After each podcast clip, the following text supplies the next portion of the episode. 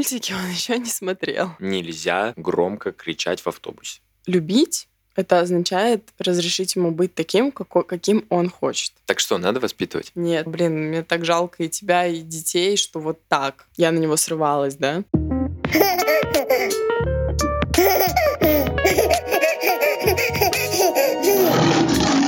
Всем привет! Вы слушаете подкаст «Как приручить льва». И с вами его ведущие Марина Свобода И Степан Максимов. Э, Десять месяцев назад у нас родился сын Лев, и это искренний подкаст о родительстве. Хочу начать этот выпуск с объявления, что теперь доступны к к покупке новые бодики, еще круче, из премиум хлопка, поэтому всем желающим артикул будет в описании. Да, кстати, вообще э, на эти бодики у Левы просто потрясающая реакция. То есть, если он, он вообще у нас, ну, типа, и чувствительный, все дела, и на некоторые вещи он может реагировать каким-то недовольством своим. Эти о, бодики на него надеваешь, и он прям такой, типа, все, кайф. Да, почему-то там, короче, нет кнопок э, на горловой части. Там, получается, нет кнопок. И почему-то вот именно на такой вид горловины он реагирует спокойно. То есть он не плачет и не вырывается вообще. Видимо, там настолько нежная ткань, что она вообще не ощущается. Но она, правда, очень нежная на ощупь. В общем, артикул будет в описании. Желаю вам всем заказывать и радоваться жизни.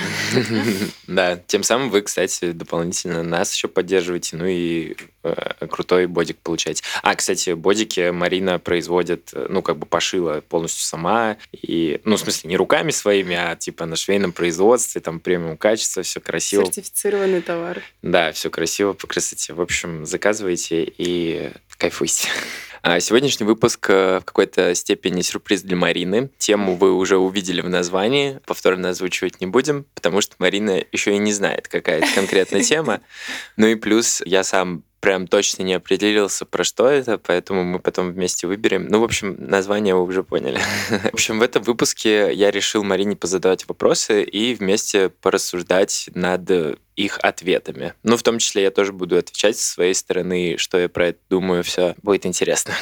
Так волнительно, это такой классный формат, и так круто, что ты это придумал. Я хочу теперь с тобой такое сделать. Это как будто вы ждешь свой день рождения и не знаешь, что тебе подарят. Вот такое ощущение, это так классно. Для начала мы хотели бы рассказать некоторые вводные, э, чтобы было немножко понятно вообще о, о теме и почему такие вопросы в целом. Хотела рассказать про наши ориентиры в, ну, так сказать, э, воспитании, в жизни Левы. Первое, я хочу, чтобы ты нашим слушателям э, рассказала поподробнее про мультики. А что именно ты хочешь тебе рассказать? Ну, я хочу, чтобы ты рассказала свою позицию в отношении этого.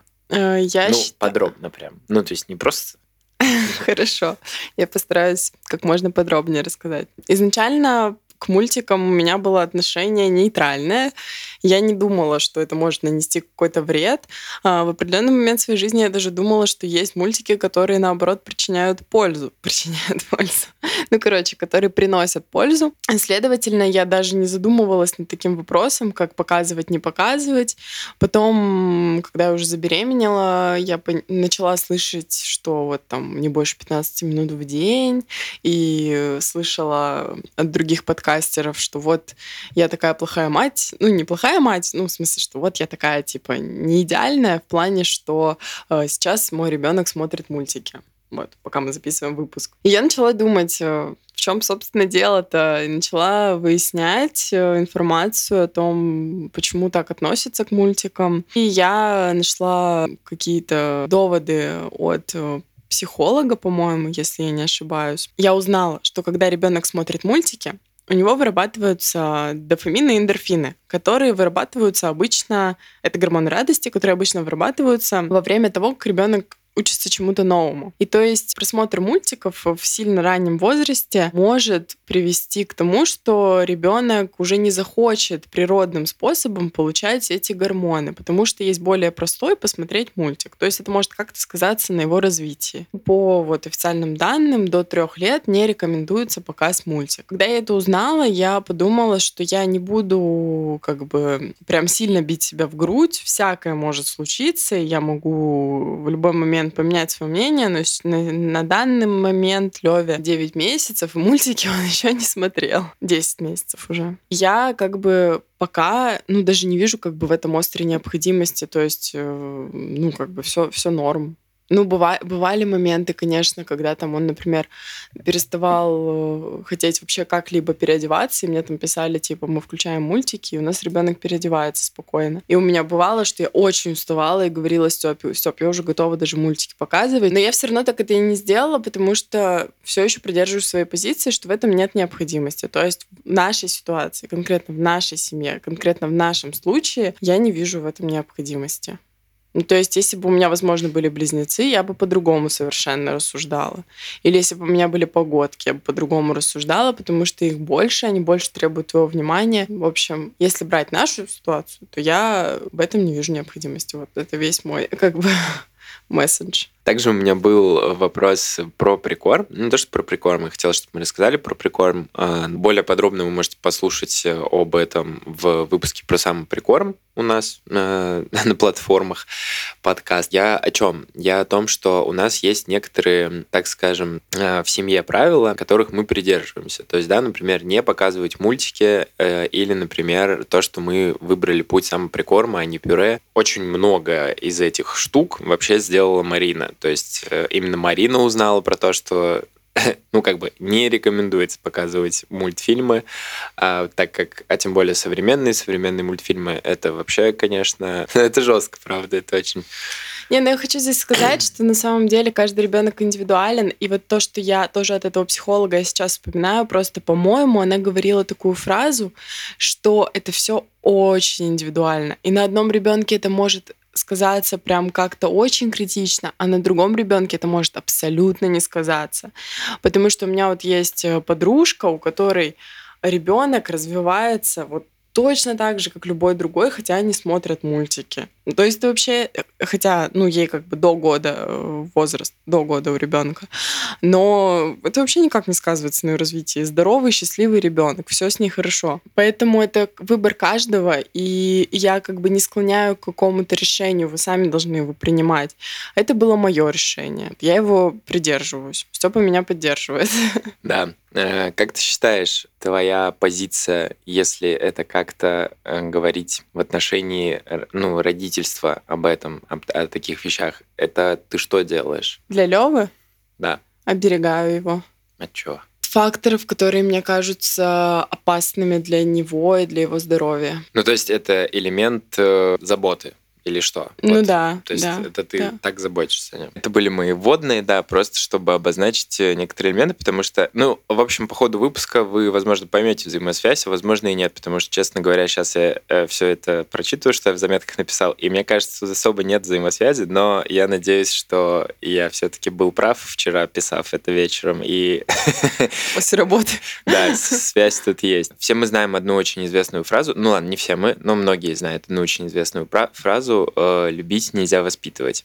Э, вот. Мне хотя бы хотелось услышать твое мнение насчет э, этой фразы, как ты ее для себя понимаешь. Ведь на самом деле она очень глубокая, но и в то же время ни о чем, как будто бы. Но вот мне кажется, очень с многих сторон это можно фразу рассматривать. В общем, интересно, с какой стороны ты?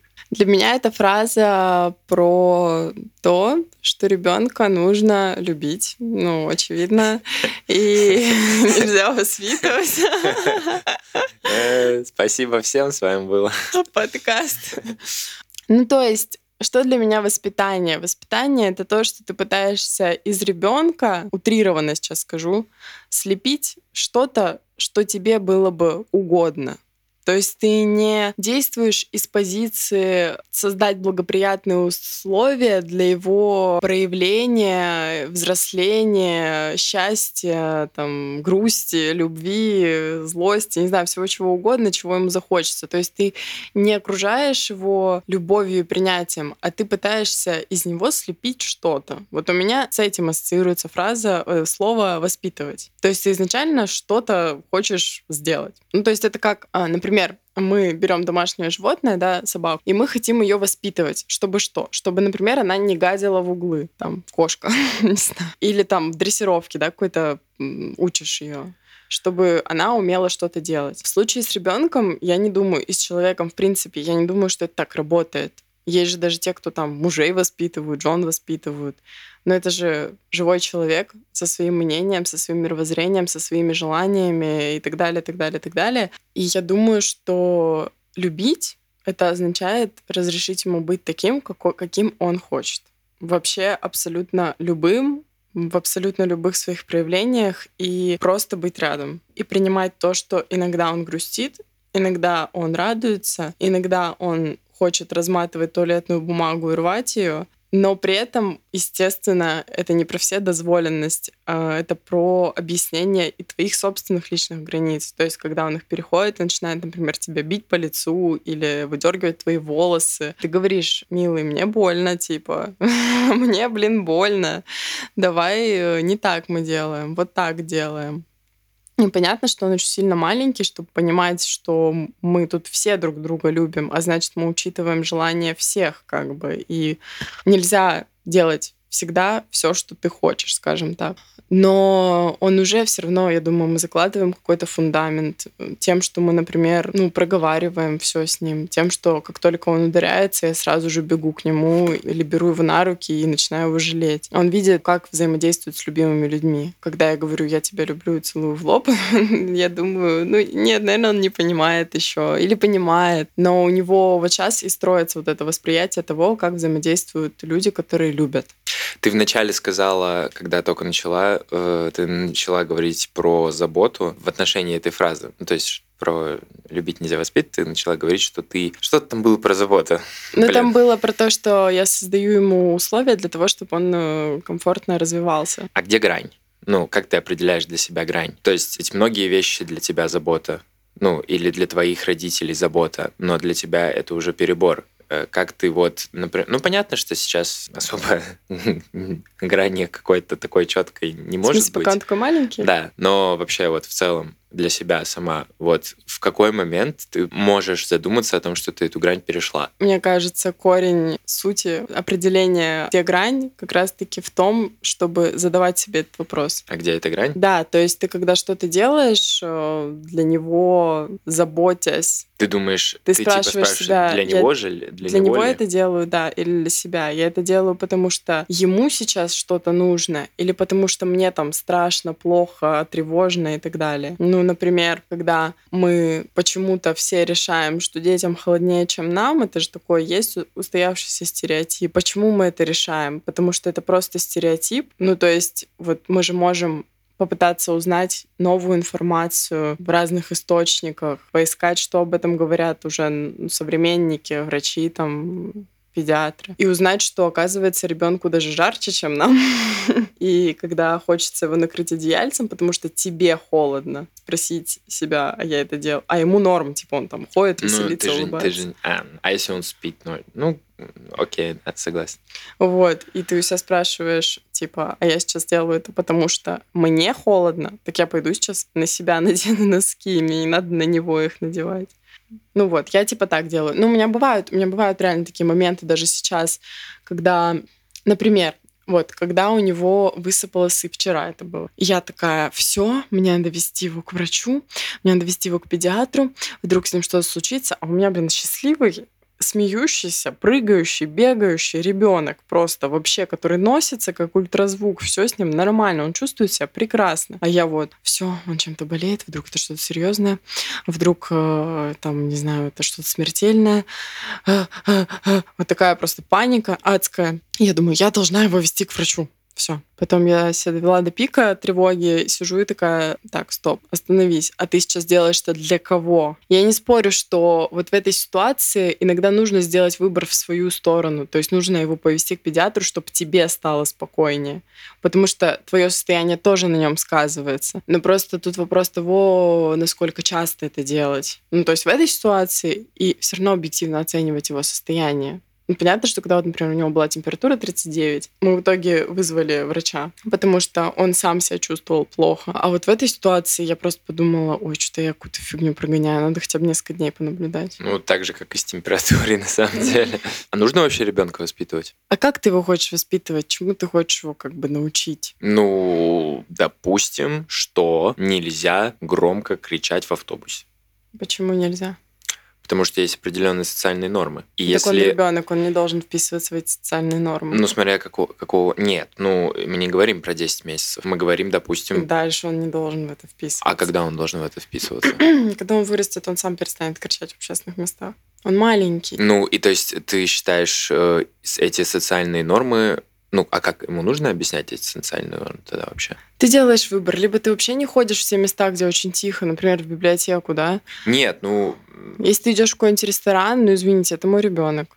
Ну, то есть, если какой-то бухой мужик будет орать на всю там и что-то там тост говорить своей любимой женщине, никто даже ничего не скажет. Нет, понятно, но в этот момент ты объясняешь Леве то, что, ну, допустим, там абсолютно спокойно, то, что это так не принято, или же никак не реагируешь?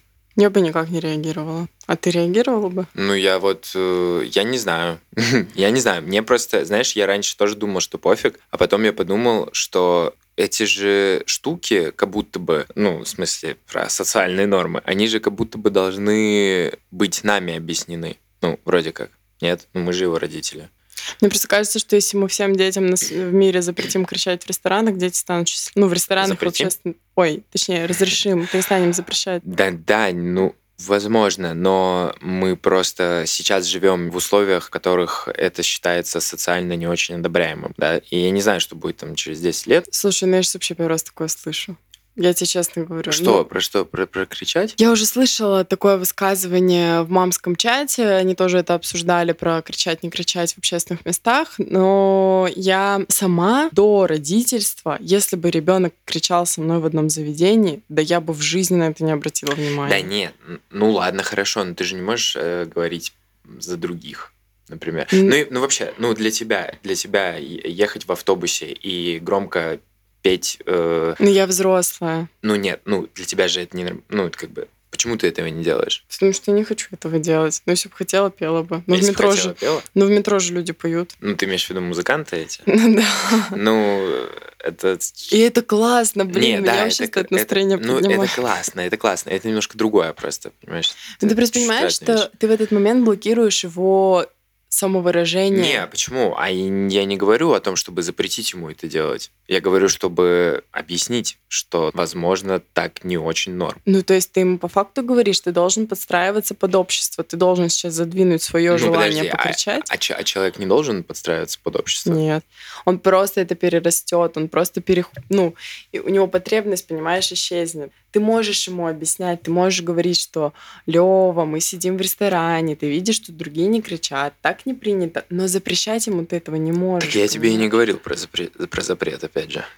Да, ну просто... ты- ага. Да, но он не должен переставать кричать. Не ты можешь должен. ему сказать, что Не большинство. А я так не- не делает. Я не говорю про то, То что же должен. самое, что, знаешь, если сейчас примерять на взрослую жизнь, это как то, что большинство не зарабатывают миллион в месяц.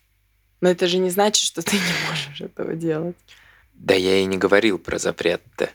Ну да, да, я знаю. Ну, в смысле, что... Ну, то есть и ну, у ты меня говоришь, что ты хочешь. Нет, у меня весь вопрос-то был, ты ему будешь это объяснять или нет? Все. А, Я же так и я спрашивал. нет, я ничего не Ты ничего не будешь Я, объяснять? я, ну, я максимум, ну, я скажу, что, да, Лева, вот, например, если мы там идем на спектакль, я ему скажу, мы сейчас смотрим спектакль, здесь никто не кричит, вот, или еще где-то. Но если я увижу, что мой ребенок с его психотипом, скажем так, не способен сидеть в театре молча там один, два, три раза, ну, молча, в смысле, там, не кричать, не бегать, не буянить, то я просто не буду с ним туда ходить, пока он не подрастет, понимаешь? То есть я же могу его... Ну, это, конечно. Для него же да. это тоже стресс, когда ему что-то там нужно где-то как-то по-другому себя вести, не так, как он хочет. Поэтому можно просто исключить этот стресс и все.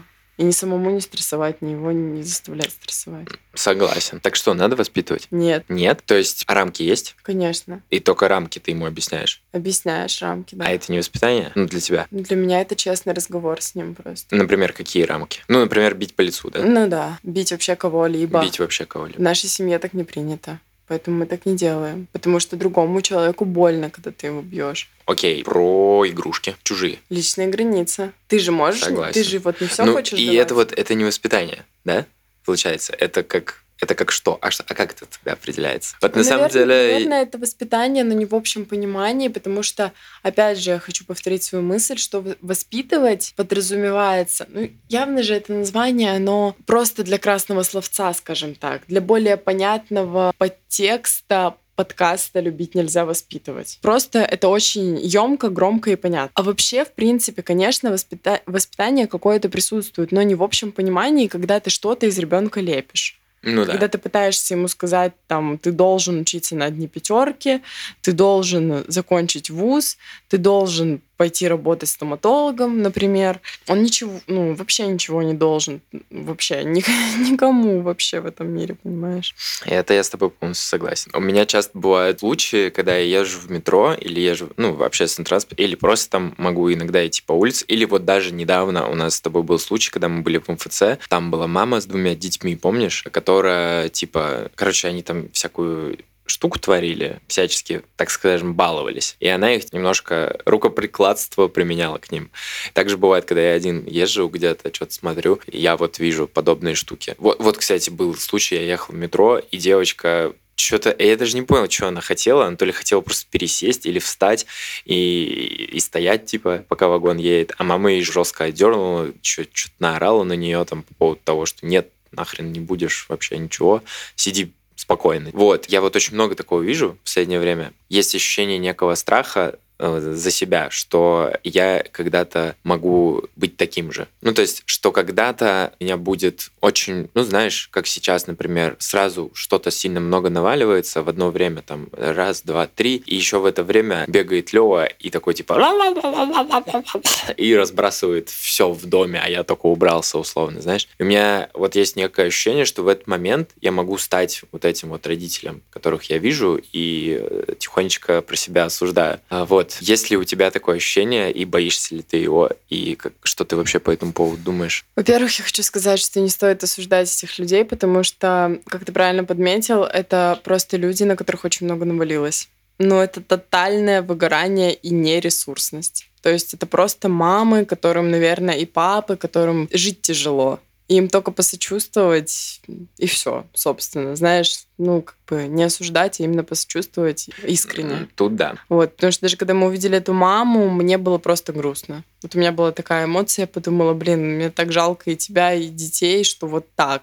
Здесь можно глубоко, конечно, пойти про философию, про выборы, про все остальное. Но я хочу сказать, что я сегодня тоже видела такую картину, и я сегодня об этом думала. Мне тоже иногда очень страшно, что вдруг я на него сорвусь. Всякое бывает в жизни. Я знаю просто потрясающих матерей, которые для меня пример, и у которых была такая ситуация. И мне очень понравилась реакция. Я думаю, что до такого, по крайней мере, у меня это не дойдет, потому что у меня очень жесткий ценз на это стоит. То есть я, я даже вот физически, не см- ну, как будто бы не смогу это сделать. Не знаю. Я, я, ну, я не про рукоприкладство. Я про... м, Про срыв просто да, тотальный. и, и он не обязательно, нет, даже не тотальный. Почему? Просто вот такой, что типа, Лева, остановись, все, хватит. Просто вот, Ну что вот, ты ну, в этот момент, он просто, он просто бегает, вообще по Мгм. факту, в обычный бы раз Мгм. это тебя абсолютно бы только бы повеселило, скорее всего.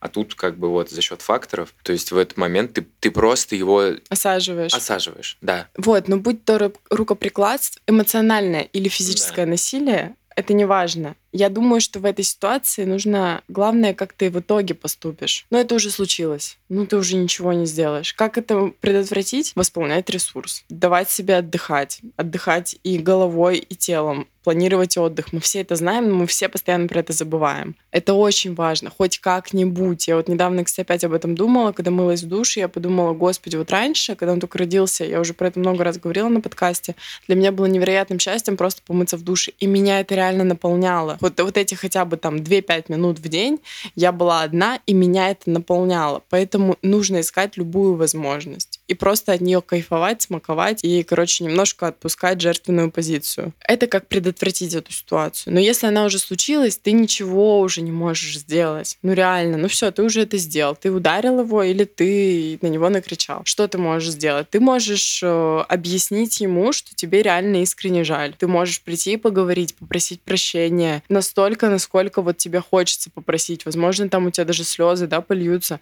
Но ты скажешь ему вот как есть, как на духу.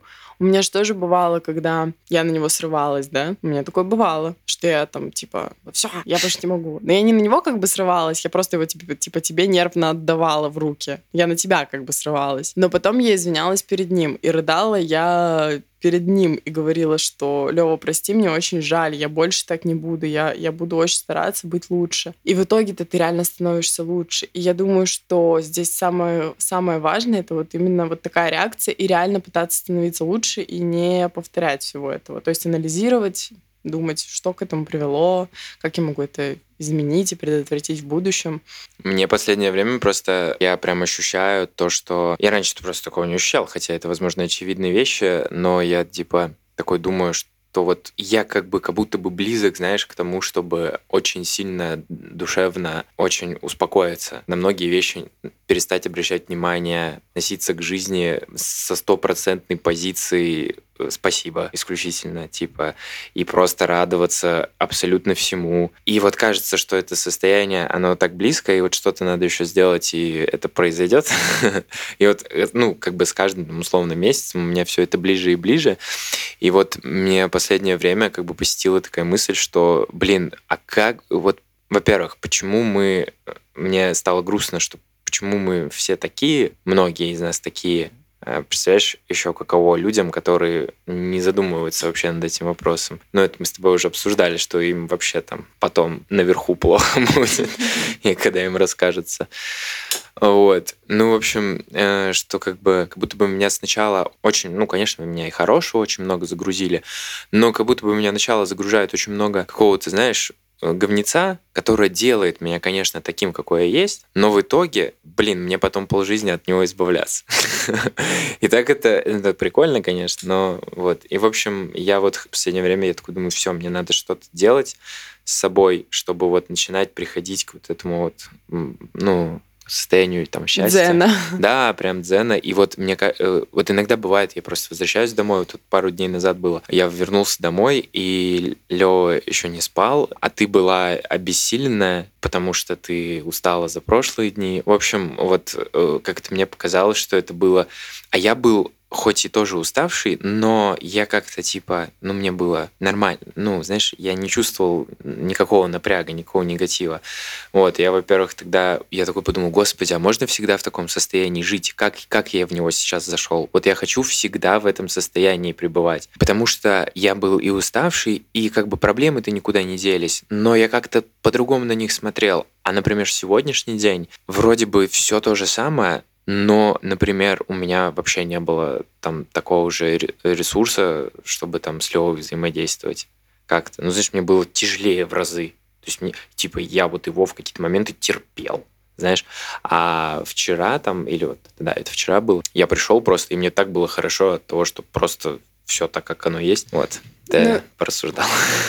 А, состояние перманентного счастья это тоже не совсем Нет, здоровое это, состояние. это было и не перманентно. Я знаю, ты а. просто говоришь, что ты всегда хочешь быть счастлив и радостен. Mm. Я поняла, что ты хочешь всегда быть... Я просто, я типа для слушателей. ты всегда хочешь с позиции благодарности рассматривать ситуацию любую. Вот. А еще пока ты говорил, мне пришла такая мысля. Суть гештальт-терапии в том, что ты рассказываешь психологу различные свои события из прошлого и из настоящего, и тебе иногда больно и плохо, но именно в момент, когда ты это рассказываешь, ты разрешаешь себе это чувствовать, и ты их принимаешь. И я думаю, вот из того, что ты сейчас говорил, твоя основная проблема в том, что тебе нужно принять то, что иногда тебе грустно ты как будто бы не можешь это терпеть. Ты mm. не можешь терпеть свою усталость. А это такое же нормальное состояние, как твое счастье или твоя радость. То есть это абсолютно нормально. Это ты просто живой человек. И не нужно пытаться избавиться от этого состояния. Да, нас учили быть э, удобными, не кричать в ресторанах и так далее. Но, блин, ты живой человек. Ты можешь чувствовать вообще все, что угодно. И еще еще я думаю, что стоит перестать говорить, что в тебя вложили, а рассматривать с позиции «я сам выбрал эту жизнь». Я сам выбрал те паттерны, которые в меня вложат, и над которыми я потом буду работать во взрослой жизни. Ну, типа, что это твоя игра. Надо брать за это ответственность. Все, что ты сейчас имеешь, это все твоя уже ответственность, понимаешь?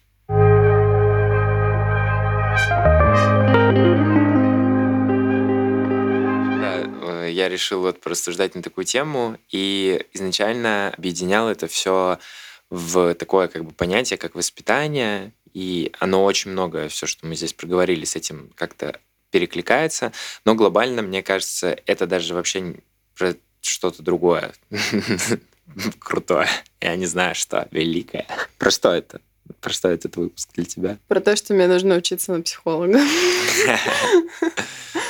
сложно так. Э, то есть, понимаешь, у меня как бы изначально это все связывалось с тем, что вот мы выбираем себе определенную тип взаимодействия. взаимодействия со львом, да. И как бы и что мы ему придерживаемся, и что это для нас, и как это для нас, и почему это для нас. То есть вот. Ну, я даже когда вот тему написал, типа сверху я написал сначала воспитание, а потом стер и написал ориентиры в жизни. Изначально мы были типа ориентиры воспитания, льва, а теперь типа ориентиры вот, mm, потому, потому что прикольно. я понял, ну да, потому что я сам понял, что как бы, что вообще это как будто бы правда какое-то невоспитание. Такая интересная тема у нас сегодня получилась. Э, напишите нам что-нибудь по какому-нибудь из пунктов, что вы думаете. В общем, ждем вашу обратную связь. Спасибо, что вы нас слушаете. Послушать вы нас можете на любых подкаст-платформах, которые существуют. В общем, мы для вас стараемся. Спасибо вам, что нас поддерживаете иногда и рублем, иногда и теплым словом, как Толстой сказал прям. Спасибо, что дослушали этот выпуск до конца. Надеемся, вы кайфанули от прослушивания этого выпуска так же, как мы от создания. Пока-пока. Пока-пока.